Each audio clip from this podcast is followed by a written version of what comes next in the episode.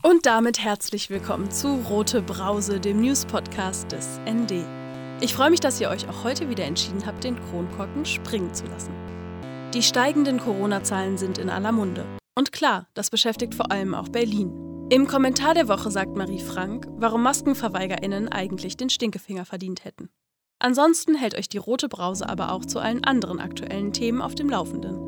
Das Netzwerk Legalisierung jetzt macht sich stark für eine dauerhafte Legalisierung von Migrantinnen ohne Papiere. Die Friedensstatue in Moabit darf bleiben. Und die Berliner Stadtwerke sorgen für mehr Solarenergie. Außerdem spreche ich mit dem Gesundheitskollektiv Berlin darüber, wie wichtig es ist, Gesundheit politisch zu denken. Mehr dazu aber im Mittelteil dieser roten Brausefolge. Zunächst zu den News der Woche. Mein Name ist Marie Hecht, es ist Freitagnachmittag und das sind die Meldungen. Legalisierung jetzt. Das Netzwerk Legalisierung jetzt will mit einem offenen Brief und einer Kampagne auf die Situation undokumentierter Personen aufmerksam machen.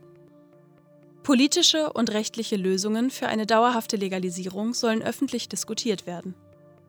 Das Netzwerk fordert die Legalisierung aller Migrantinnen ohne Papiere in Deutschland. Unter dem Motto Close the Gap soll weiterhin die deutsche Zivilgesellschaft auf die prekäre Lage derer aufmerksam gemacht werden, die in Deutschland illegalisiert leben. Die Würde und Freiheit des Menschen nach dem Grundgesetz gilt nicht nur für Menschen mit Papieren. Es sei die Aufgabe der Berliner Politikerinnen, für alle Menschen zu sorgen, die in dieser Stadt lebten, hieß es aus der Initiative.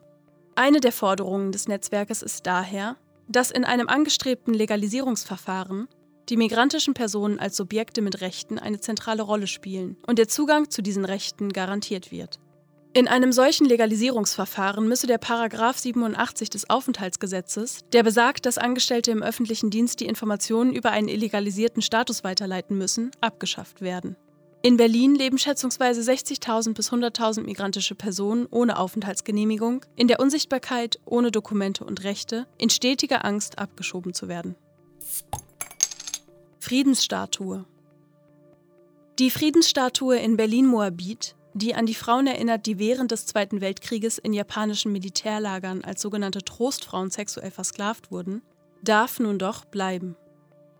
Das Bezirksamt Mitte hatte kürzlich seine Genehmigung für die Statue, die der Korea-Verband erst Ende September aufgestellt hatte, plötzlich widerrufen. In einer Pressemitteilung erklärte Bezirksbürgermeister Stefan von Dassel, Grüne, der Korea-Verband müsse die sogenannte Friedensstatue bis diesen Mittwoch entfernen. Hintergrund für diese Entscheidung war laut Taz-Berichten ein Anruf des japanischen Außenministers, der in einem Gespräch mit Außenminister Heiko Maas, SPD, seinen Unmut über die Figur geäußert habe. Es handele sich um historische Fakten, die von japanischen Rechten und Nationalisten seit Jahrzehnten geleugnet werden, hieß es in einer Pressemitteilung des Korea-Verbandes. Das Bezirksamt Mitte konstruiere fadenscheinige Pseudo-Argumente, um Tokio gefällig zu sein äußerte sich die Vorsitzende Nathalie Hahn. Der Korea-Verband habe von Anfang an transparent gearbeitet und auch darauf hingewiesen, dass mit deutlichen Protesten der japanischen Regierung zu rechnen sei. Der genaue Wortlaut der erklärenden Texttafel sei zu keinem Zeitpunkt von der zuständigen Kommission Kunst im Stadtraum Kunst am Bau angefordert worden, so Hahn. Ihr jetziger Inhalt entspreche genau den Angaben aus dem Genehmigungsantrag. Nach massenhafter Kritik dieser Woche, Protesten, an denen diesen Dienstag rund 250 Menschen teilnahmen und einem Eilantrag beim Verwaltungsgericht bleibt das Denkmal vorerst stehen. Die Statue einer jungen Frau in koreanischer Tracht in Berlin-Moabit sitzt auf einem bronzenen Stuhl an der Ecke Birkenstraße. Ausgehend von der sexualisierten Kriegsgewalt im Zweiten Weltkrieg in Asien soll die Statue vor allem an den Mut der Frauen erinnern, die als Überlebende das Schweigen brachen und mahnt, sich gegen eine Wiederholung solcher Verbrechen weltweit einzusetzen, wie auf der Inschrift zu lesen ist. Die Statue fordere Frieden, Demokratie, Frauen- und Menschenrechte ein, weshalb sie den Namen Friedensstatue trägt, heißt es in einer Erklärung der Aktionsgruppe Trostfrauen. Sie erhielt den Spitznamen Ari, armenisch für Mut, um auf den Mut der Überlebenden hinzuweisen und zudem auf den Genozid in Armenien aufmerksam zu machen. Polizeischat. Erneut muss sich die Hauptstadtpolizei mit rassistischen Äußerungen in den eigenen Reihen auseinandersetzen. Der polizeiliche Staatsschutz des Landeskriminalamtes ermittelt gegen eine Chatgruppe des Polizeinachwuchses, in der menschenverachtende Nachrichten geteilt worden seien, wie Polizei und Staatsanwaltschaft diesen Mittwoch mitteilten. Der Gruppe gehörten 26 Studienanfängerinnen der Polizei an. Diesen Donnerstag seien mehrere Besuchungsbeschlüsse vollstreckt und Beweismittel beschlagnahmt worden. Eine Dienstkraft habe den Fall angezeigt, hieß es. Protest gegen AfD-Parteitag. Am Dienstagmittag sind Unbekannte in einen Veranstaltungsraum, in dem der Berliner AfD-Landesverband seinen nächsten Parteitag abhalten möchte, eingedrungen. Zunächst hatten zwei Personen das Gebäude in Kaulsdorf, Marzahn-Hellersdorf betreten, die mit dem Verantwortlichen einen Termin zur Besichtigung vereinbart hatten, wie die Berliner Polizei diese Woche mitteilte. Nach bisherigen Erkenntnissen wurden anschließend 10 bis 15 maskierte Personen ins Gebäude gelassen, die Stühle von den Tischen geworfen und Konfetti verstreut haben sollen. Dabei sei wiederholt laut die Parole kein Raum für die AfD gerufen worden, sagte ein Polizeisprecher. Erst als Polizeikräfte eintrafen, seien die Unbekannten geflüchtet. Solarenergie. Die Berliner Stadtwerke, eine Tochter der Berliner Wasserbetriebe, richten derzeit in Hohenschönhausen auf 23 sechsgeschossigen Häusern neue Photovoltaikanlagen ein. Damit wird das landeseigene Unternehmen immer mehr zum Vorreiter beim Ausbau der Solarenergie. Die Spitzenleistung der Anlage soll bei rund 500 Kilowatt liegen. Damit könnten bald MieterInnen von mehr als 1100 Wohnungen vom Ökostrom des eigenen Hausdachs profitieren. Organisiert und finanziert wird das Ganze über ein sogenanntes Mieterstromprojekt. Die MieterInnen können danach entscheiden, ob sie den günstigeren Strom der Stadtwerke beziehen möchten, der auf ihrem eigenen Hausdach hergestellt wird. Dass der Mieterinnenstrom günstiger angeboten werden kann, liegt daran, dass bei diesen Projekten für die Stromkundinnen verschiedene Kostenfaktoren entfallen, etwa die Netzentgelte.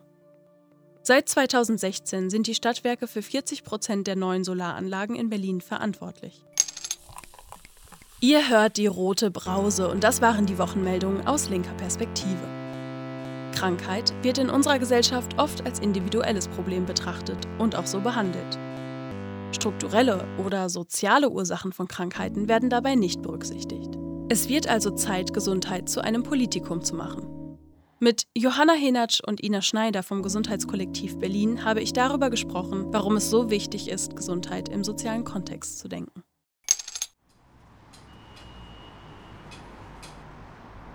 Also genau, wir gucken jetzt hier auf das Gebäude, was ja gerade gebaut wird und ähm, wir sind im Erdgeschoss und im ersten Stock. Hier würde direkt das Café halt irgendwie eigentlich sein. Da ich treffe Johanna Henatsch und Ina Schneider auf dem Gelände der ehemaligen Kindelbrauerei in Berlin-Neukölln.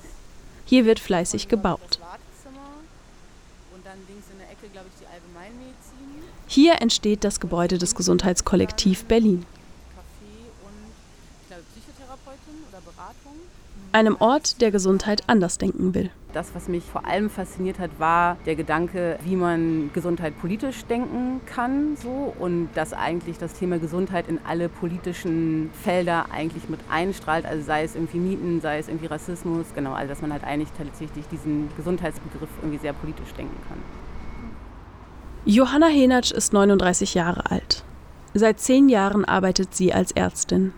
Neun Jahre davon hat sie im Krankenhaus gearbeitet. Man macht halt eigentlich so ein bisschen so eine Pflastermedizin. Also halt immer, wenn die Erkrankung da ist, dann versucht man das irgendwie mit Medikamenten oder was auch immer irgendwie zu heilen oder beziehungsweise zu überpflastern eben. Und eigentlich irgendwie so zu merken, okay, das, was halt eigentlich dahinter steht oder die Ursachen von Erkrankungen, also woher kommt eigentlich irgendwie der Stress, warum gibt es eigentlich irgendwie Bluthochdruck oder woher kommt der Diabetes und was hat das eigentlich irgendwie mit den Lebensumständen zu tun. Und ich glaube, also ich habe irgendwie vor lange irgendwie so in der Notfallmedizin gearbeitet und da auch so zu merken, ja, das macht mir irgendwie voll Spaß, aber eigentlich das, wie ich irgendwie, glaube ich, gerne medizinisch arbeiten würde, ist das halt irgendwie nicht oder da auch so das Gefühl zu haben, das ist halt eigentlich im Endeffekt auch keine gute Medizin, weil man halt immer viel zu spät irgendwie erst ansetzt und eigentlich immer dann erst handelt, wenn der Notfall schon da ist und eigentlich so das, was davor ist, worauf, warum Menschen eigentlich irgendwie krank werden, überhaupt nicht so im Fokus ist. So. Es ist nicht so wie ein Scrubs leider im Krankenhaus, das ist so ein bisschen meine Hoffnung.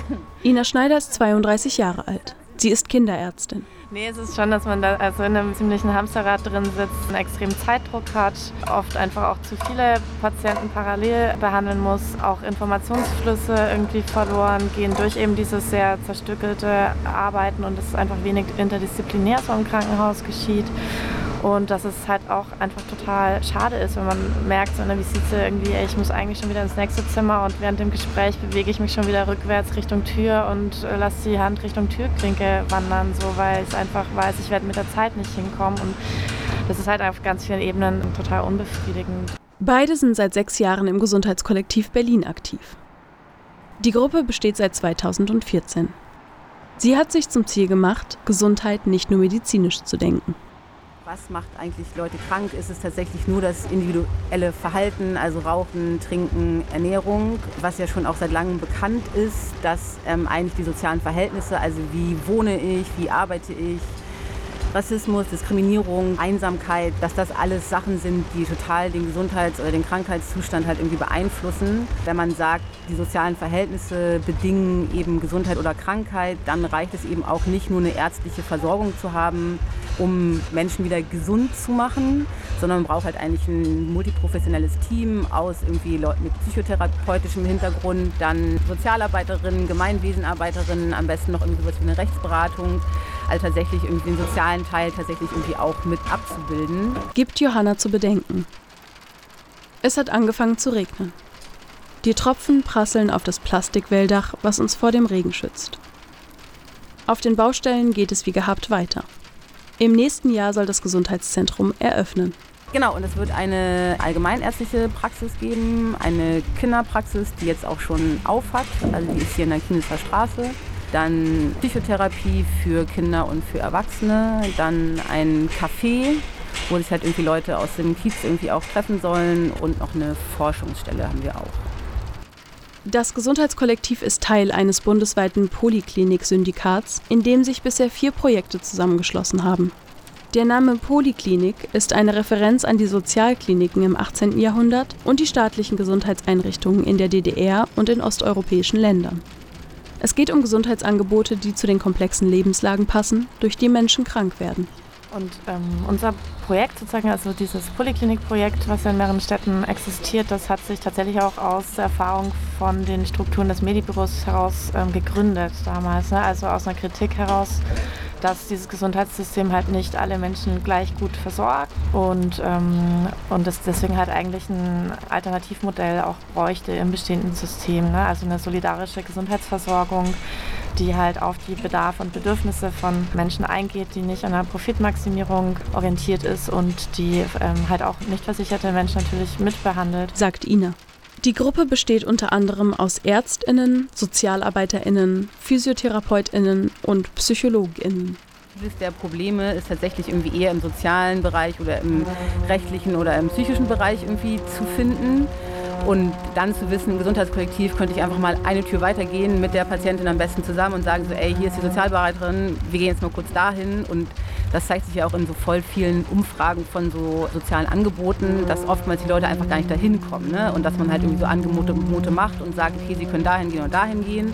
Aber im Endeffekt passiert es nicht, weil die Schwelle irgendwie relativ hoch zu sein scheint. Und wenn es einfach nur eine Tür weiter ist, dann genau, kommt man da auf jeden Fall an.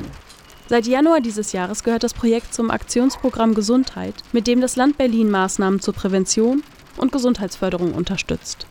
Bisher wurden die Beschäftigten des Gesundheitskollektivs durch die Robert Bosch Stiftung finanziert.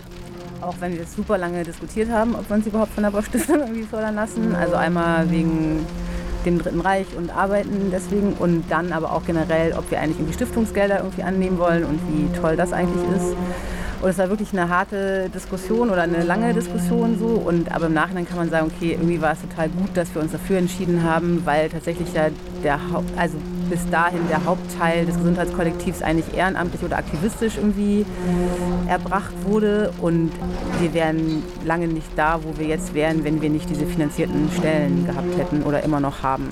Naja, und ich glaube, langfristig und auch wenn das Zentrum dann steht und läuft, ist, glaube ich, eine der großen Herausforderungen zu gucken, wie kann man denn tatsächlich ausgehend von so einem Ort, also von so einem Zentrum, ähm, Gesundheit hier im Stadtteil als politisches Thema sozusagen etablieren? Und wie kann man eigentlich im Stadtteil gemeinsam mit dem Stadtteil halt gucken, okay, was können wir eigentlich gemeinsam verändern an den Lebensverhältnissen, die uns hier vielleicht krank machen, die uns stressen, die uns stören? Und was hat eigentlich sozusagen meine Gesundheit mit der Gesundheit meiner Nachbarin hier zu tun? Und wie können wir uns da auch gegenseitig irgendwie empowern, organisieren und schauen, dass wir dieses Thema Gesundheit gemeinsam und organisiert irgendwie angehen. Das ist, glaube ich, so ein bisschen auch die große Herausforderung, dass wir nicht sozusagen in so einer, in so einer Betriebsblindheit im Zentrum da irgendwie in, in unserem Klein-Klein stecken, sondern halt ähm, tatsächlich auch politischen Aktivismus hier im Stadtteil fördern oder so, ausgehend von so einem Ort. Und da sind wir bestimmt auch angewiesen auf Impulse und auf Kritik von außen immer. Und das wird, glaube ich, eine ganz spannende Frage werden. Wir sitzen auf der Terrasse des bunt besprühten Pavillons, der zwischen den Baustellen steht. Hinter den beiden Ärztinnen ziehen Kräne Bauteile in die Luft. Und dann können wir sozusagen endlich unsere Türen öffnen und sozusagen Zentrum werden, was auch unter einem Dach funktioniert und arbeitet, dass man eben diesen Gedanken von einer allumfassenden Versorgung und Angeboten mit kurzen Laufwegen und mehr ähm, Austausch über gemeinsame Patientinnen und so weiter, halt, dass das einfach einfacher werden wird. So. Eine Idee, die sich nach jahrelanger Arbeit endlich materialisieren wird. Mehr zum Gesundheitskollektiv Berlin erfahrt ihr auf www.geco-berlin.de. Und jetzt zum Kommentar der Woche. Der kommt direkt aus der Redaktion des ND. Diese Woche kommentiert Marie Frank die Stinkefinger-Kampagne des Senats zur Einhaltung der Corona-Regeln.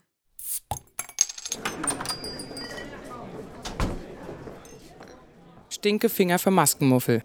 Die Aufregung um die Mittelfinger-Kampagne des Senats ist groß. Teile der Bevölkerung würden dadurch zum Hass aufgestachelt, behauptet der Abgeordnete Marcel Lute, der aus der FDP ausgetreten ist, weil diese den Corona-Maßnahmen nicht kritisch genug gegenüberstehe und stellte Strafanzeige. Publikumsbeschimpfung nennt der Chefredakteur des Tagesspiegels, Lorenz Marold, den verzweifelten Versuch des Senats, die Menschen zum Tragen eines Mund-Nasenschutzes aufzurufen. Das fragliche Motiv mit der älteren Dame, die Maskenverweigerern den Stickefinger zeigt, wurde nach der massiven Kritik nun zurückgezogen. Dabei haben Menschen, die sich trotz der steigenden Infektionszahlen und des unbestreitbaren und wissenschaftlich nachgewiesenen Nutzens des Tragens einer Maske beharrlich diesem minimalen Akt der Solidarität verweigern, soziale Ächtung durchaus verdient. Wer auf öffentliche Verkehrsmittel angewiesen ist, und dazu gehören nun mal auch viele Angehörige von Risikogruppen wie ältere und behinderte Menschen, ist den potenziell tödlichen Aerosolen vieler Mitreisenden Tag für Tag ungeschützt ausgesetzt. Nur weil diese es für unnötig oder als lästig erachten, ihre virenschleudernden Riecher mit einem Stück Stoff zu bedecken. Es ist diese mangelnde Solidarität und nicht etwa der plakative Stinkefinger, der die Gesellschaft spaltet. Nun können neoliberale Vertreter wie Lute und Marold dies schlecht kritisieren, wo es doch zum Wesen der entfremdeten kapitalistischen Gesellschaft gehört. Die Menschen haben so lange gelernt, nur für sich selbst zu kämpfen, dass es ihnen fremd geworden ist, sich selbst aus Rücksicht auf andere einzuschränken. Denn würden alle so handeln, dass möglichst wenige leiden und sterben müssen, müsste die gesamte Weltwirtschaftsordnung umgekrempelt werden. Das Tragen einer Maske, die nicht einen selbst, sondern andere schützt, ist da fast schon ein subversiver antikapitalistischer Akt. Das waren die sprudelig-spritzigen Brausen-News dieser Woche. Aus Berlin, aus linker Perspektive. Rote Brause, der News-Podcast des ND. Von und mit Marie Hecht, jeden Freitagnachmittag. Aktuelle Meldungen findet ihr wie immer täglich im Blatt oder auf neues-deutschland.de. Alle Folgen vom Rote Brause Podcast findet ihr überall da, wo es Podcasts gibt und unter dasnd.de slash rotebrause. Und nicht vergessen, abonnieren, informieren, weitersagen. Folgt der Roten Brause auf Spotify oder abonniert sie im Apple Podcast. Ich mache jetzt Feierabend. Prost!